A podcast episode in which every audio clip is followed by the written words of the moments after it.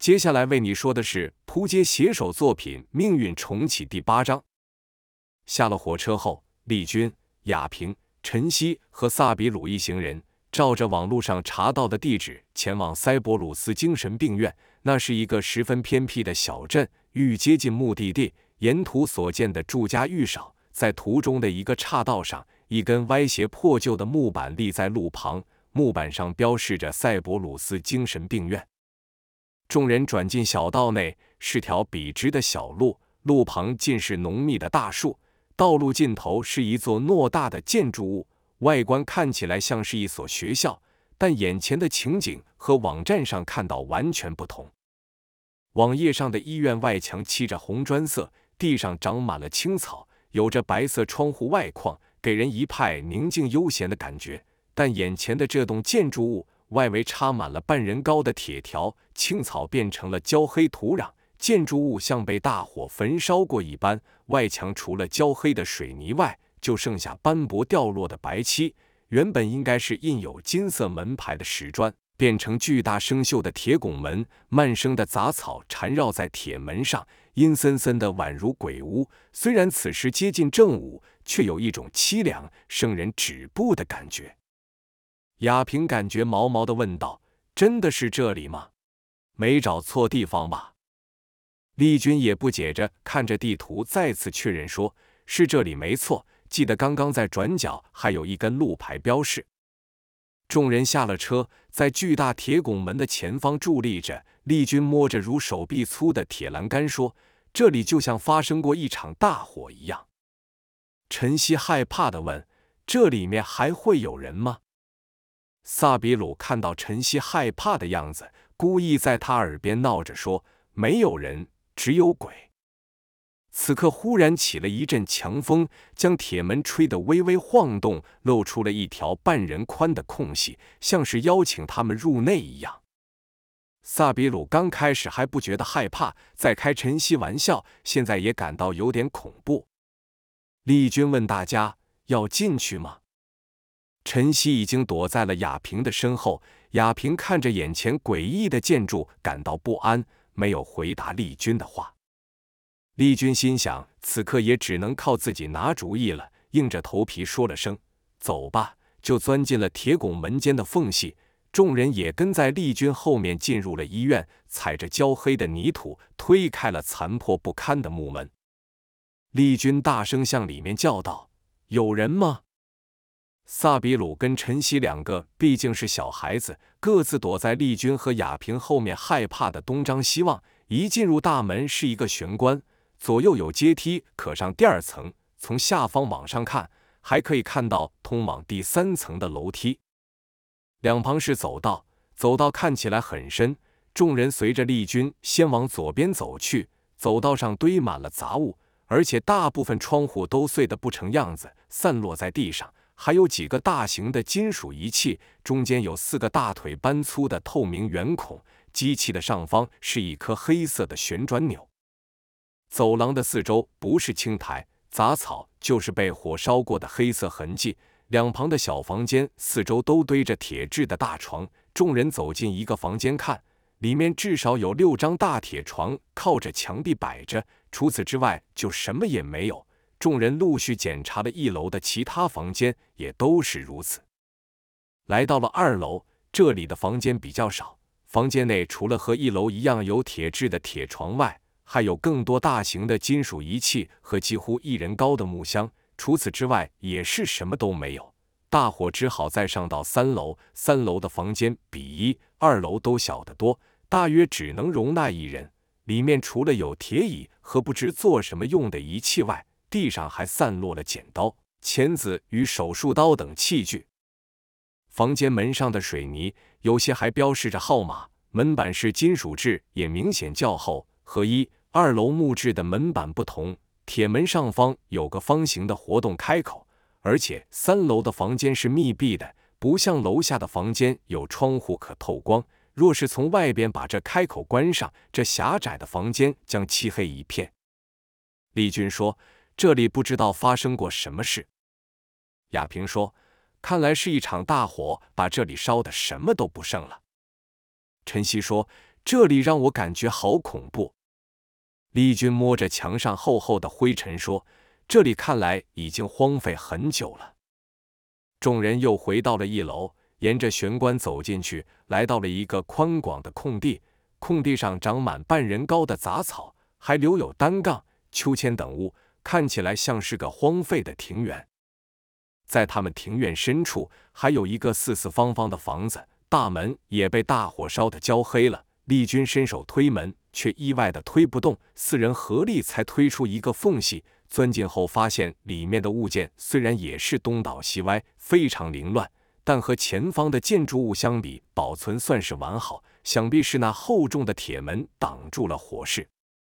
走道上也和之前一样，隔了许多房间，但这里的每个房间都有窗户。房间里放住的是铁质的桌椅。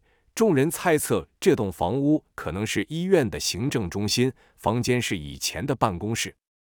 丽君等人一间间仔细的查看，除了空荡荡的房间、破碎的玻璃和办公家具外，也没什么特别的发现，不免感到失望。在看完最后一间房间时，已经接近黄昏。正当丽君等人准备要离开时，走在最后的萨比鲁不知被什么绊了一跤，向前跌倒。身体被地上的碎玻璃刺入，痛得叫了出来。丽君立刻转身问道：“怎么了？”看到萨比鲁的肌肤多处都被碎玻璃刺入，萨比鲁吃痛地说：“我好像踢到了什么东西。”此时，丽君等人都聚集到他身边，亚平小心地将他扶起，拔出较大的玻璃碎片。萨比鲁的目光则是一直在地上寻找刚刚踢到的东西。他刚跌倒的地方上没有任何东西，除了那些已经插到他身上的玻璃外，但他很确定有踢到了什么东西。他把脸贴在地上，仔细的观察，发现了一块地板微微的凸起，叫道：“这里好像不太一样。”丽君等人顺着那块凸起的地方，用手擦去厚厚的灰尘，发现那块地板四周和旁边的地板有细微的裂缝，但非常不明显。丽君将手伸入细缝，想试试将其掀起，莫想到那块地板居然真的是可以移动的。丽君换到冈萨比鲁，踢到凸起较高的一面，往上抬，就把那块地板掀了起来。有个楼梯通往下方，原来这块地板是通往地窖的入口。如不是萨比鲁恰好跌倒，实在看不出有什么异状，担心下方会有什么危险。丽君让众人先在上面等待，自己先下去查看。丽君走下仅容一人通过的楼梯，空气间满是霉味和灰尘，看起来是个完全密闭的空间。打开手电筒，小心在黑暗中摸索前进。刚下到地窖，下方就传出砰的闷声，像什么重物倒下的声音。上方的雅萍担心问道：“发生什么事？下面有什么？”原来丽君刚下楼梯，踏到地窖，将手电筒打开，就看到一具穿白袍的骷髅，让毫无准备的丽君吓得倒抽一口气，跌坐在楼梯上，发出了声响。丽君抖着手，紧张的向四周乱照一通，在心里暗骂道：“见鬼了，差点把我吓死！还搞不清楚这黑漆漆的地窖内还有什么诡异的东西，会不会有危险？在没有确认前。”不能让大家下来，丽君便向上面大声叫道：“没事，不小心跌了一跤，这边很暗，你们先别下来。”丽君爬起来，走进眼前这个穿着白袍的骷髅。这白袍看起来像是医生所穿的。他前方的桌上有一本笔记，地上有一把手枪。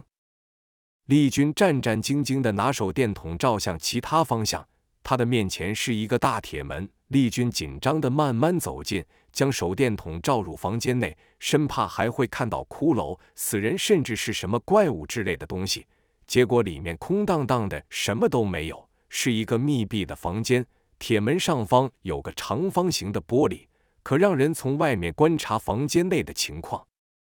除了这个房间外，同一面的左右还有其他房间。有些房间里面放着手术床，旁边还有一个铁架，铁架上有铁盆、剪刀。钳子等用具，有些房间和第一间看到的一样空荡荡的，但天花板却架了许多喇叭。丽君一间间确认，这里总共有十三个房间，只有最后三个房间没有门，其中两间摆放着整齐的柜子，随手打开，里面是满满的文件。最后一间的地上缠绕一大堆黑色胶卷。除此之外，在楼梯的四周居然还有大型机枪，一些类似通讯设备的装置。地窖里的空间几乎和上面建筑一样大，但不论走到哪里，地上满是黏黏的液体，空气中除了霉味外，还夹杂一种说不上来的刺鼻气味。确认没有危险后，丽君才爬上楼梯，和其他人说了底下的情况，要大家有心理准备。众人下了地窖，也是被眼前的景象吓了一跳。除了这个突兀的骷髅外，还有一堆让人不明白的设备。刚才丽君只用手电筒照进房间内，粗略的观察而已，没敢走进房间内看。现在人一多，胆子也大了，便走进房间内仔细的查看。房间内手术台上还铺着老旧的白布，白布上暗红色的部分就像凝固的鲜血。这里每间房间的墙壁都比上面的厚很多，墙面上有许多一条一条细细的痕迹，有些房间下方还有不知道做什么的孔洞。亚平说：“这些房间像是官人用的。”陈曦也说：“这里让我有种毛骨悚然的感觉。”平常老爱装胆大的萨比鲁也不由得吞了一口口水，附和陈曦的话说：“我也觉得这地窖很诡异。”虽然这么说，但大伙面对这种从没看过的景象，仍不免好奇，是一个渐渐发抖的走进去。后面三间没有门的房间就比较普通了。丽君和雅萍各自走进档案柜的房间，萨比鲁和陈曦则是跑到黑色胶卷的房间。丽君打开抽屉，拿起里面的文件，这些文件内记录的是他从没想象过的残忍。没有人性和疯狂的实验。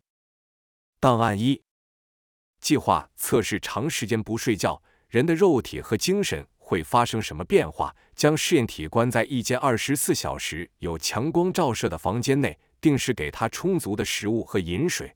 每当实验体想睡觉时候，我们就发出极高频率的声音，阻止它入睡。刚开始的二周内，试验体没发生什么值得注意的情况，和一般人失眠的症状差不多。表现紧张，眼袋凹陷，神经质，少数会出现自言自语的情形。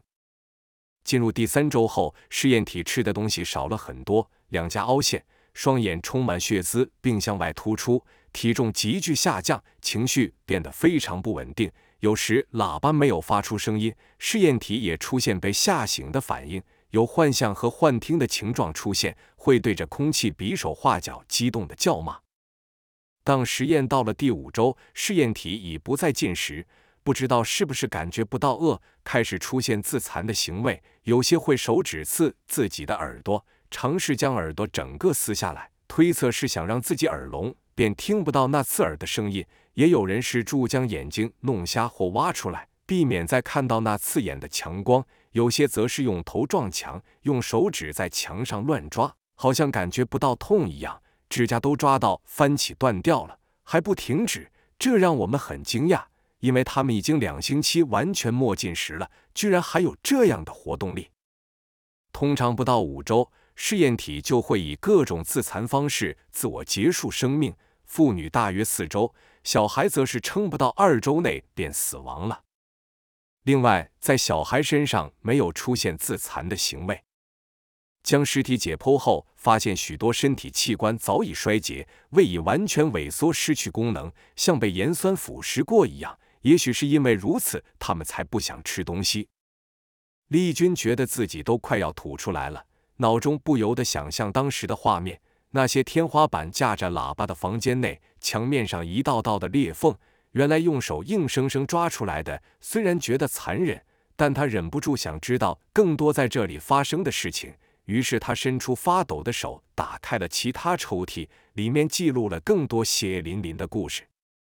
档案二，实验名称为活体解剖，以了解器官的运作。活体解剖可帮助我们更了解人体的构造和弱点。制造出更致命性的武器。这次的材料是经过挑选、较为强壮的战俘。我们将对象固定在手术台上，不经麻醉，直接将试验体切开，记录下器官的位置和形状，再分别摘下，观察对象是否仍能存活。第一阶段，逐步的摘下了试验者的肝、皮等。我们发现试验体身上少了这些单一器官，身体机能仍然可以运作，不会立刻死亡。第二阶段，将器官做交叉移植，了解人体的接受度。大部分试验体都出现了排斥作用，导致死亡；少部分的试验体身上莫发生排斥反应，但也只是存活的时间比较久而已。我们也将各种细菌。毒药注射到试验体的静脉后，立刻进行解剖，观察毒药侵蚀人体的过程和细菌病变的情况。我们也尝试移植手术，这种手术除了需要将肌肉、神经、骨骼没有差错的结合外，更要注意细胞的排斥反应。如果这实验成功的话，可以让因残障失去站立的士兵们重新站上战场。甚至是让士兵们拥有猛兽的能力、更强壮的身体、更灵敏的嗅觉和视力。档案三：植物实验。我们也采集了各种植物真菌给试验体食用，了解哪些品种人体可以吸收作为食物，哪些含有剧毒。这些资讯对在前方作战缺少粮食的士兵非常有用。档案四：肾上腺素和控制道德感的生产激素实验。肾上腺素可让人体的感官、速度和力气在短时间大幅的提升，是目前已经知道的事情。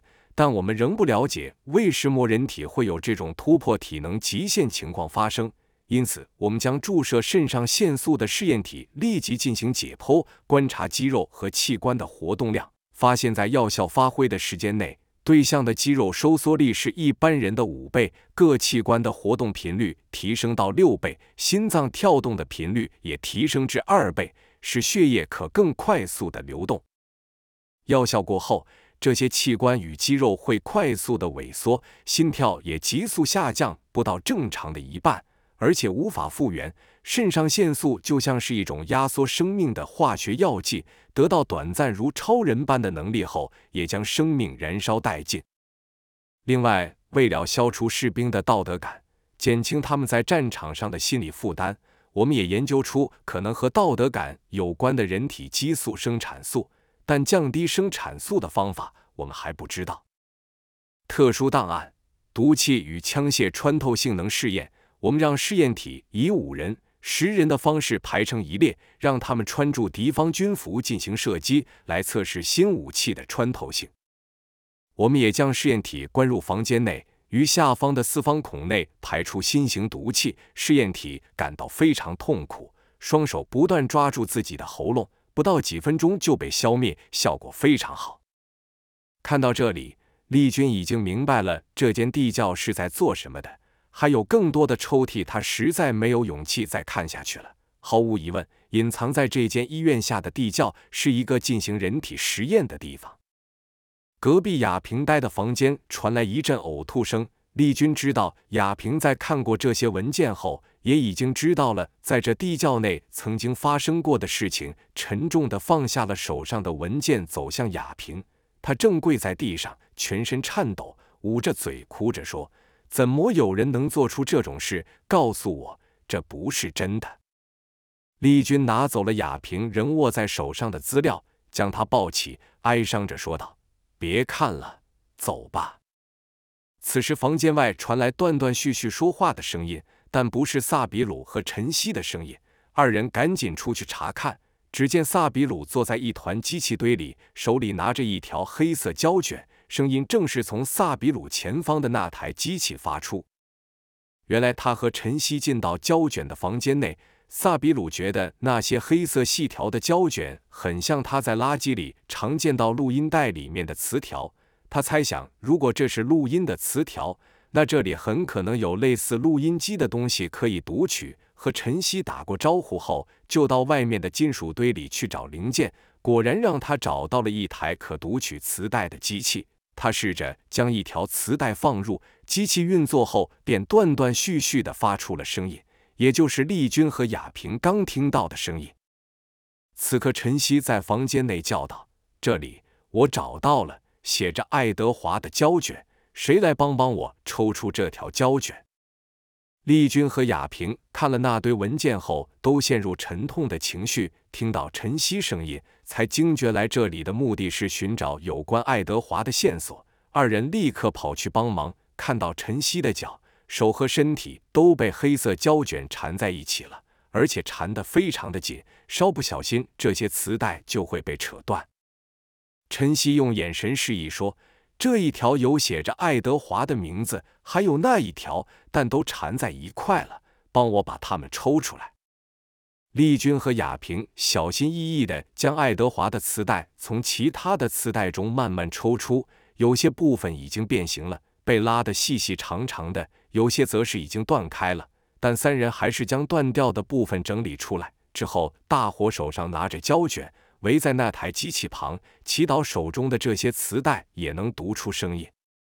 萨比鲁小心地放入一段胶卷，启动机器，和刚刚一样，发出了断断续续的声音，说道：“爸爸又把书的几页撕下，使故事不连贯。爸爸说这里面有更精彩的故事，以后会教我怎么看。后面的词条都读不到了，但光是这段讯息已经让丽君等人非常兴奋。”因为法兰克从爱因斯坦女佣买的那本子里面的内容，就是从圣经上写取页数，随即装订成册。法兰克认为那是女佣自己撕下圣经，随便订在一起骗人的，对那次的交易很不满意，还把那本子送给了晨曦。众人不由得互相看了一眼，心中想到的都是同一件事：难道晨曦手中那本和爱德华所说的那本是一样的吗？如果是真的，那里里面又隐藏了什么故事？众人迫不及待地放入下一段词条，机器运转，发出了断断续续的声音，说道：“房间里有一台好大的机器，被闪电缠绕的镜子。爸爸不准别人进去，我溜进去偷看。四周凭空出现了许多不同的电影。医生正在帮人看诊。”士兵躲在壕沟躲避从头顶呼啸而过的子弹，喝醉的水手在酒吧和人打架，一个人全身被绑在床上不断的大叫。这些人长得都一样，是某个演员吗？后面胶卷的讯息又读不到了。丽君继续换上另一段胶卷，但没有读出任何的声音，再换一条也读不出来了，只剩最后一卷了。萨比鲁把它放进机器内，立刻传出凄厉的叫声。那声音像来自地狱恶鸟的啼叫，非常尖锐，比用指甲刮黑板发出的声音更让人不舒服。那是一种受尽折磨的人才会发出来的声音。是我，原来都是我。医生正切开焦黑的大腿，我看到炮弹在壕沟前爆开，队长就在我面前被炸成肉块。我到底是谁呀？声音戛然而止，突然间只剩下机器运转的声音，在这诡异的地窖内，让大家都感到害怕。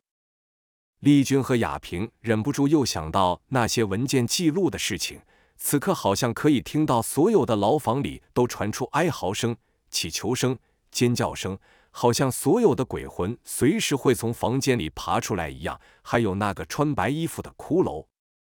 雅萍说：“这里愈来愈恐怖了。”我想赶快离开这里。其他人也是相同的想法，起身往楼梯方向走去。经过那个骷髅时，丽君又注意到桌上那本铺满灰尘的笔记本。他的好奇心此刻又胜过了恐惧，他想看里面写了些什么，于是拿了起来。晨曦等人都已经爬上楼梯了，雅萍催促丽君也赶快上来。丽君没有回应，他翻开了那本笔记本。里面述说着这个骷髅的故事。据说敌方已经知道这个秘密的实验场所，有人泄露出这个讯息，大家都已经撤走了。我是最后负责烧毁这场所的人，同伴们已经在地上撒满了煤油和炸药。长官吩咐我在敌方进来的时候才引爆，把背叛者和敌人一并烧死。我手上拿着打火机，随时准备点燃。只要这个出口被人抬起，透出一点光线。我会毫不犹豫地点燃它。我紧盯着上方的盖子，爬到楼梯上，用耳朵紧贴着入口。上面传来脚步的震动，来了很多的人，他们好像把东西都砸毁了。我感受到重物倒下和敲打破坏的声音。我又等了很久，上面不再有任何的动静。也许敌人还没发现这个地窖，毕竟这里非常的隐秘。又一周过去了，上面还是很平静，但我仍不敢出去。也许敌人还在搜查，没有离开，但我听不到有任何的声音。但他们可能就待在楼上等我出去。一个月过去了，依然没有任何动静。这里的食物已经被我吃完了，我实在饿得受不了。上面一点声音也没有，我猜他们已经离开了。我大着胆爬上楼梯，想推开出口，但不论我怎么推都推不动，出口被压得死死的。看来我要被困死在这里了。此刻我反而平静下来，我看了看四周，回想我们在这边做过的事，是恶魔，我们都是魔鬼的化身。我的双手也沾满了血迹，我好像又听到他们的哀嚎声、求饶声和痛苦的惨叫声。里面的档案记录了一切。我的任务原本是要销毁这些文件，当做一切都不存在，不留下任何记录，不能让世界知道这里曾发生过的事。但此刻的我却做不到。我深深的为自己的行为忏悔，祈求上帝的原谅。是战争把我们都变成恶魔，每一个人都是。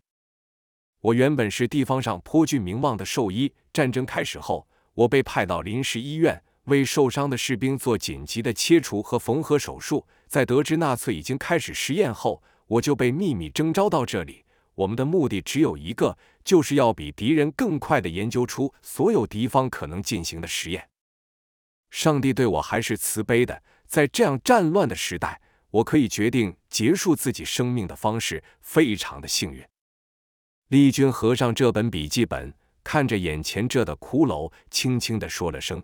战争已经结束了，安息吧。转身爬上了楼梯。今天他们不但发现了科学历史上空白的部分，也发现了世界历史中隐藏的部分。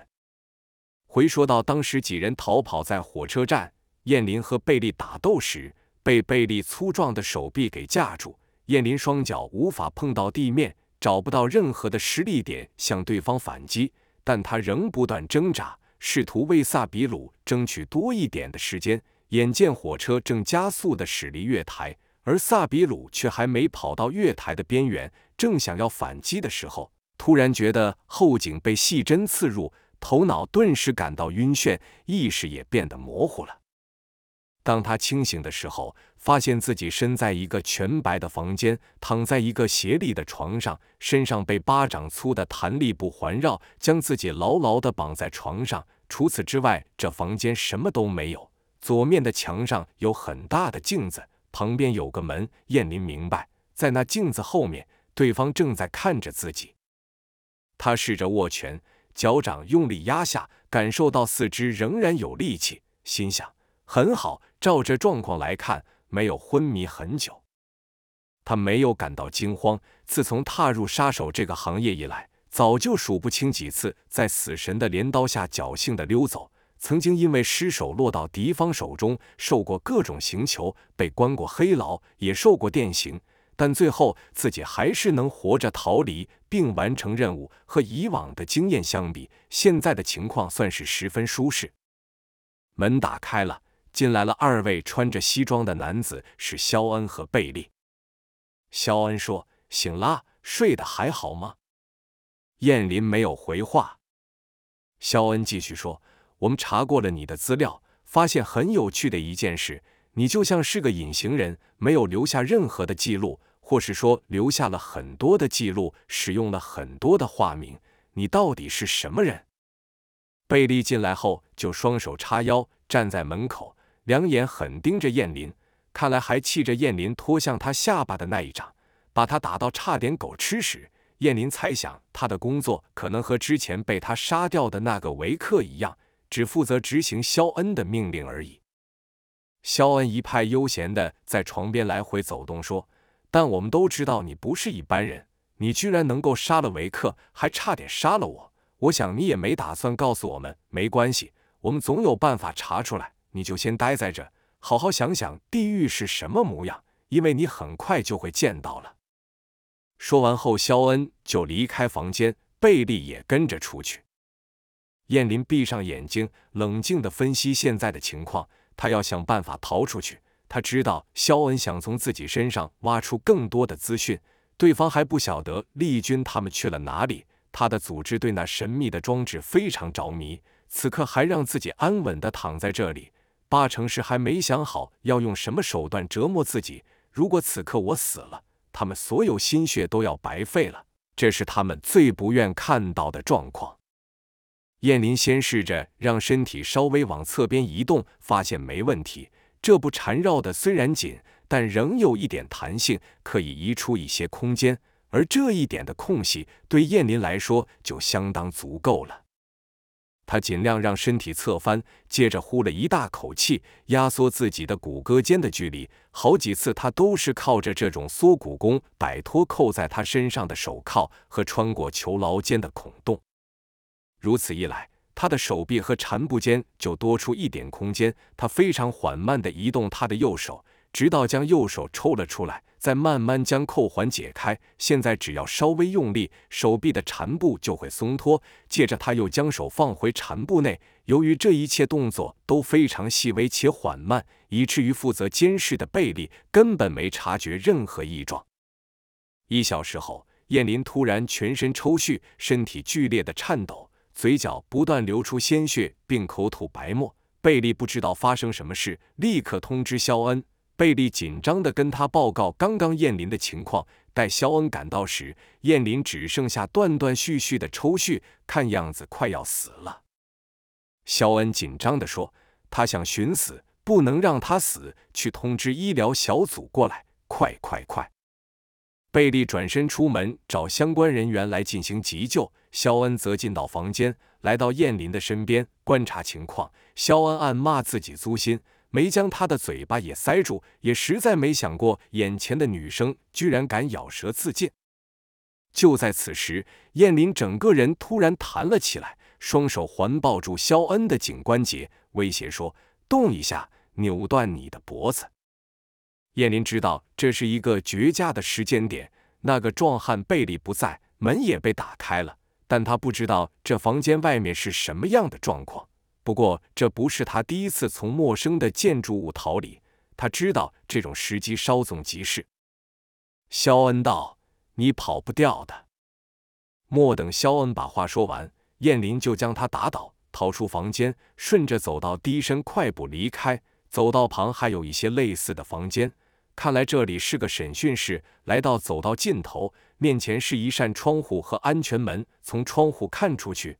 不过三层楼高，下方是一块空地，空地上有许多车。他将手缩到衣服内，打破了玻璃，玻璃碎片叮叮当当的掉落到地面和楼下。他捡起了一片锐利的碎片，打算如果没成功逃离，就用手中这块玻璃结束自己生命。后方传来了好几人的跑步声和叫骂声，喊道：“快追，不让他跑了，快！”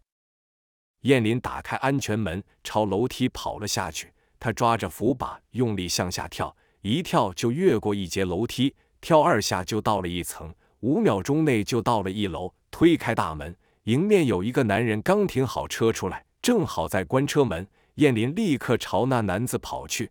那男子看到美貌的女子身上满是鲜血的朝自己跑来，吓了一跳，一时不知该如何是好，居然在原地僵住了。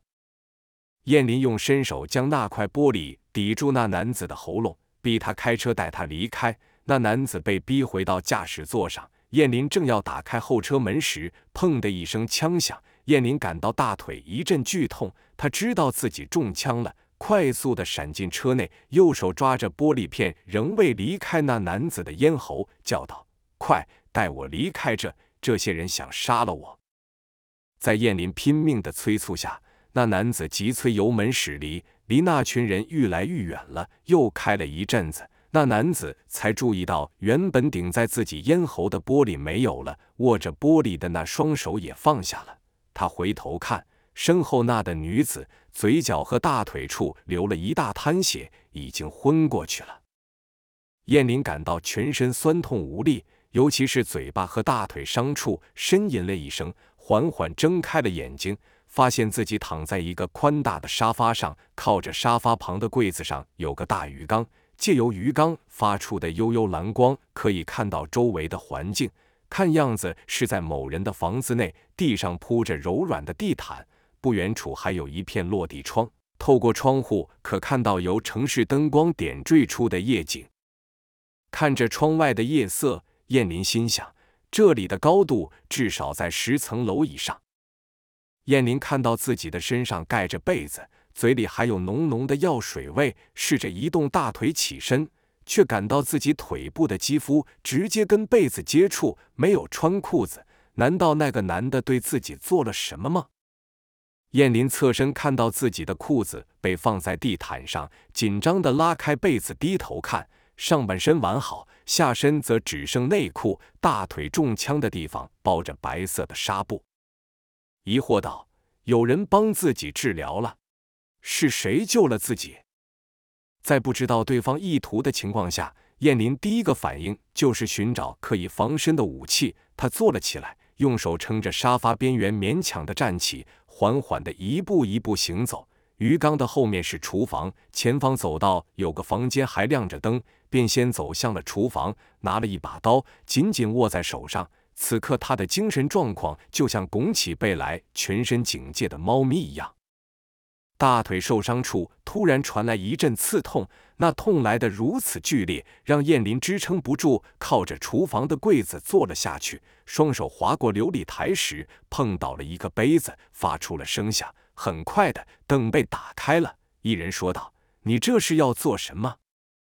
眼前这男子正是当时被自己挟持开车逃跑的人。燕林问道：“是你救了我？”那男子看了看四周，说。这里看来好像也没有别人。燕林继续问：“为什么要救我？怎么没有趁我昏迷的时候调回头把我交给那群人？”那男子说：“我没有想这么多，看你伤成这样，就先把你带回来医治了。”燕林问：“你怎么会治枪伤？”那男子说：“我学过一些医术，一般的手术对我来不是难事。对了，我叫罗伯特，你呢？”